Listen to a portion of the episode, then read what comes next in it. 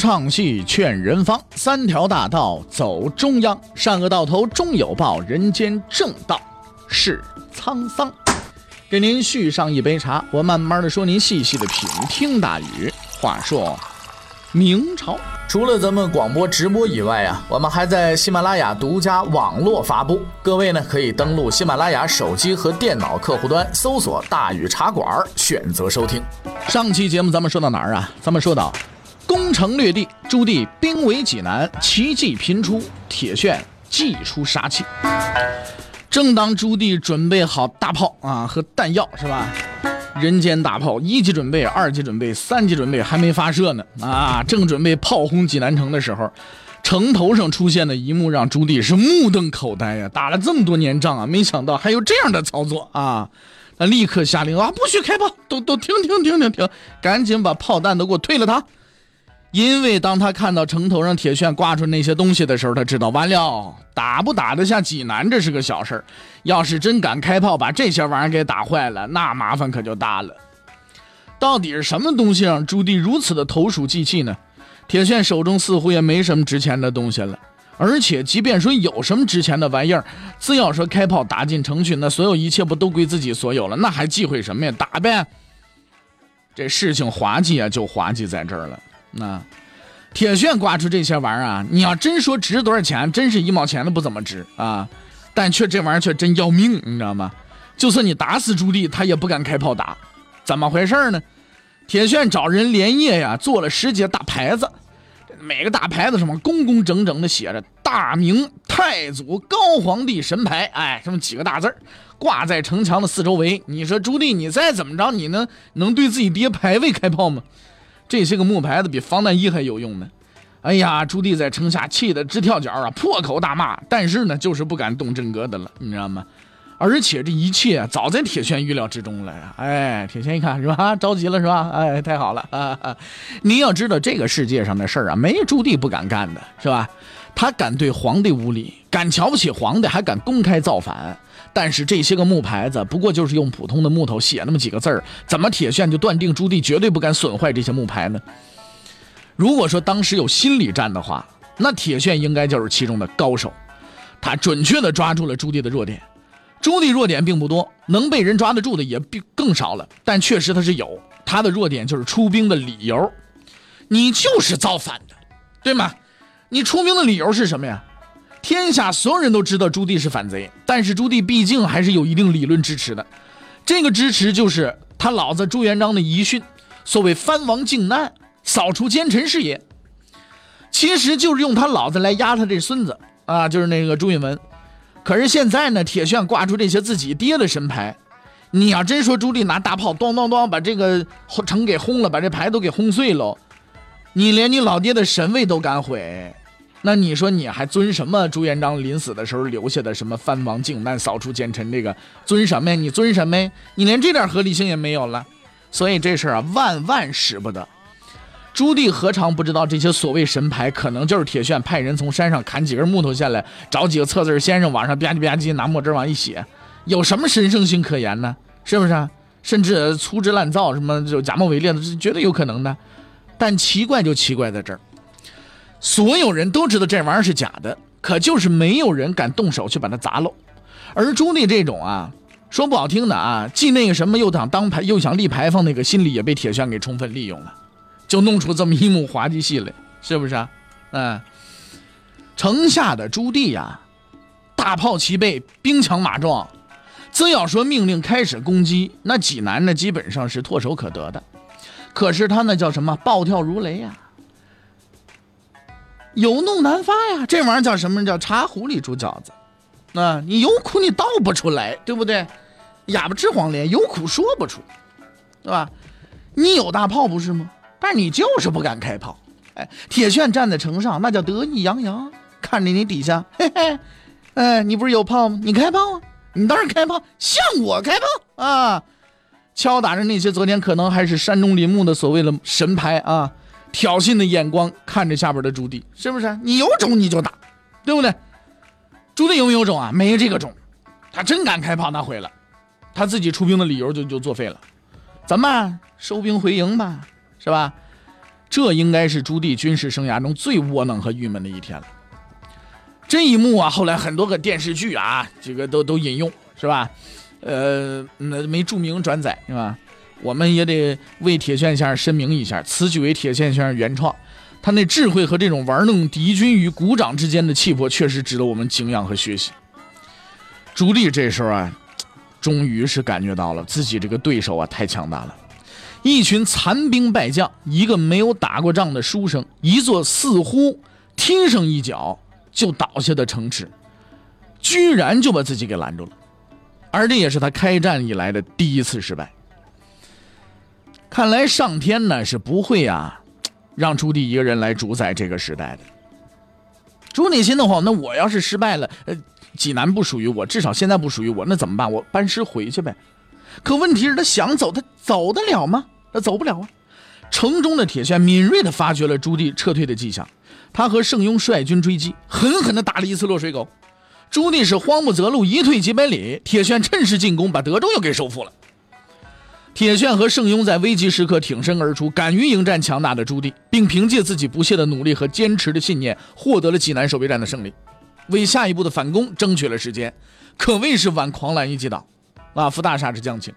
而铁铉因为他在战役当中表现出来的智慧和勇气，作为一位传奇人物，被济南人给记住了。这一战的胜利给长期以来郁闷无比的建文帝朱允文带来了一丝曙光，他晋升铁铉为山东布政使，之后呢，让他担任了兵部尚书。这位并非干军事出身的书生，能够担任最高军事长官。实在要感谢朱元璋的清除功臣活动和李景龙的愚蠢无知，而建文帝呢，终于也做出了一个十分英明的决定，他把李景龙总司令的职务给撤了，并且将此职授予了盛庸。事实证明，在当时，盛庸确实是这个职务最合适的人选。当然，同时逃跑比赛冠军李景龙一溜烟回到了京城，这位仁兄也实在让人没话可说，对吧？出师的时候六十万大军，现在输的底儿朝天，连裤衩都不剩了，就剩他本人光着屁股跑回来了。连当初保举他的黄子成都想拿刀把他弄死。黄子成觉得自己罪孽深重啊，恨透了李景龙啊，便连同御史大夫啊和这个呃其他的一些个官员们，呃向建文帝慷慨陈词，说力斩李景龙，这留留留留不得，留他干什么呀？但是建文帝拒绝了他们的要求，他拒绝的理由似乎也很充分，说不行，为什么不行？李景龙是我亲戚。建文帝这人一向慈悲为怀啊，跟佛似的，具有博爱精神，对造自己反的叔叔的关系有加，不行杀他。更何况一个打了败仗的表亲呢？而且在他看来，李景龙打败仗那已经，反正败都败了，你把他宰了，你还能剩回来吗？对不对？养着他不会就每年多费点粮食，何必一定要取人性命呢？是吧？但是建文帝错了，他不会想到这打了败仗的李景龙其实还有第二个身份，在不久的将来会对局势产生多么重要的影响。那当然这是后话，咱们按下不表。不管怎么样，南军方面呢，终于是从开战之后的一头雾水、稀里糊涂的状态当中呢恢复过来了，确实也找到了能够对付朱棣的将领了，也开始积蓄反攻的力量了，也能跟军队呢当面锣对面鼓啊，这么幺二三幺二三走这么一趟了。经过休整以后，重新布置的南军准备向朱棣发动反攻。保守的耿炳文和愚蠢的李景龙将不再出现，朱棣将面对有新一代的将领、优秀的将领组成的南军最强阵容，也将迎来他人生当中最为惨痛的失败。朱棣这人呢，从来都不是一个被动挨打的人。在得知盛庸准备北伐之后，他已经提前做准备了，开始了进攻。建文二年十一月，公元一三四零年，朱棣向南军重兵驻守的沧州发动了进攻，就是今天河北沧州啊，歼灭数万南军，并且俘虏大将徐凯。之后，朱棣马不停蹄，继续发动猛烈进攻，攻克德州、济宁、临清等地。此时的统帅盛庸啊，在得知朱棣先发制人之后，准确地判断了形势，并且准备转攻为守，吸引北军前进。他明白小打小闹解决不了问题，和朱棣的决战，那是在所难免了。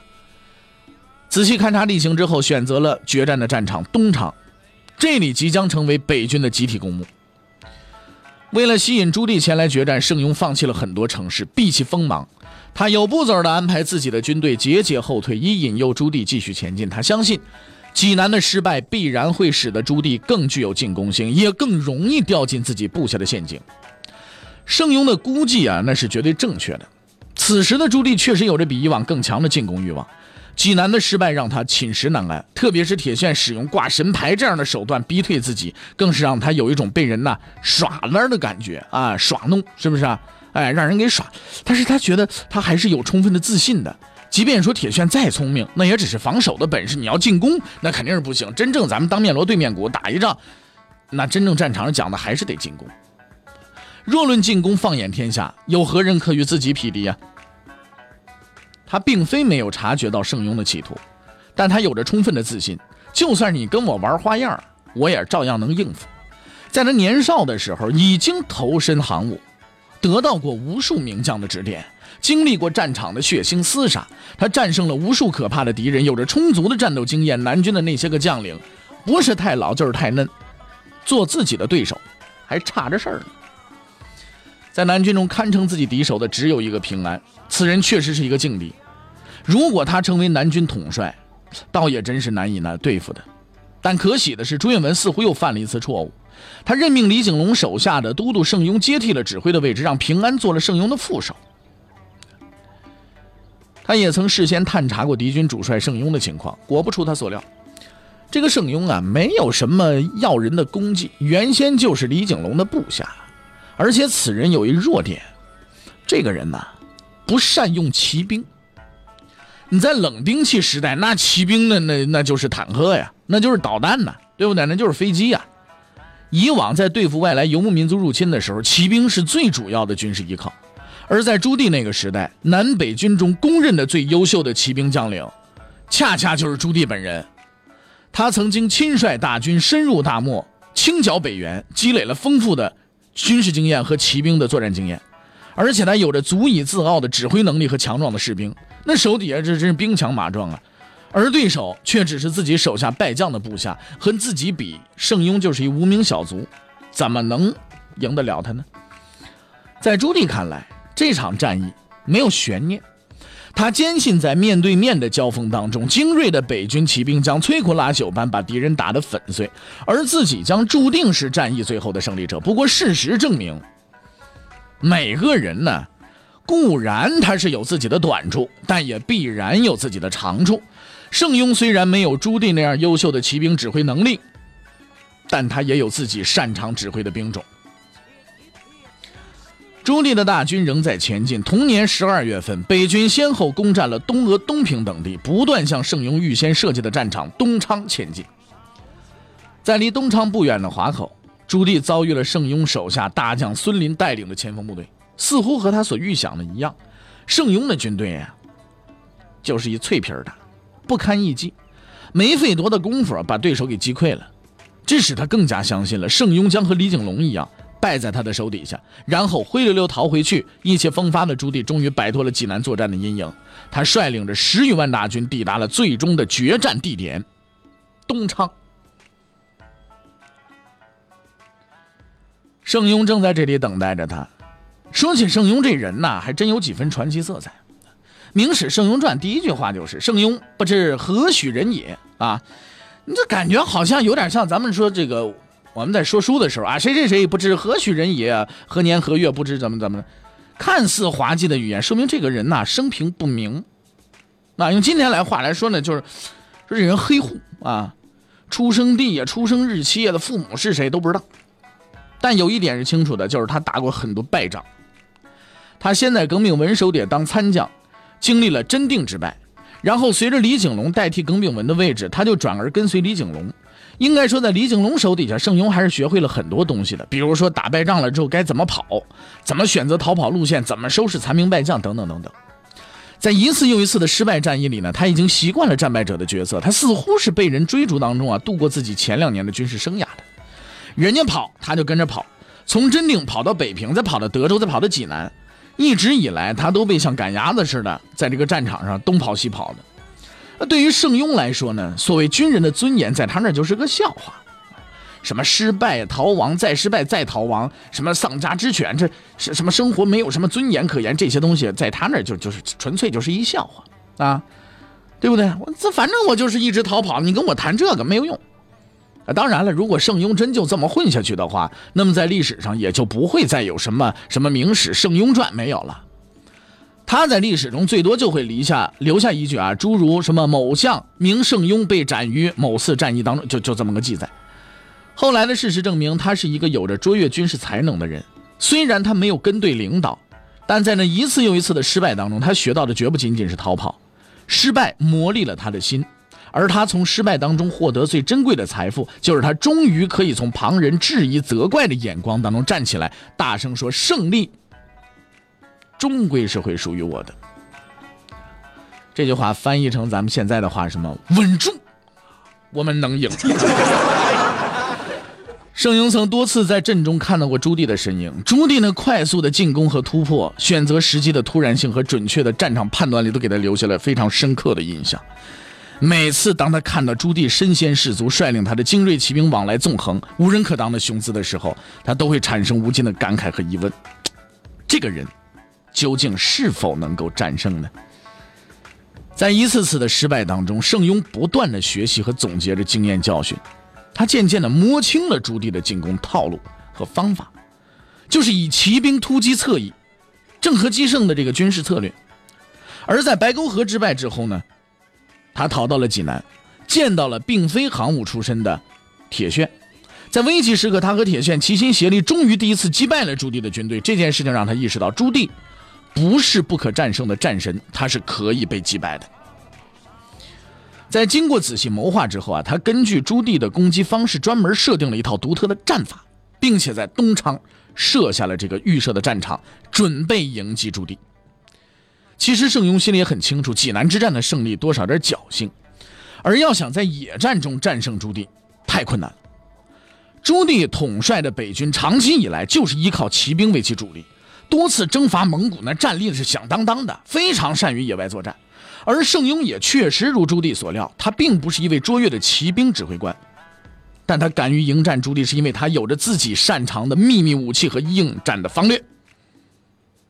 那么，盛庸手里边的杀手锏是什么呢？欲知后事如何，且听下回分解。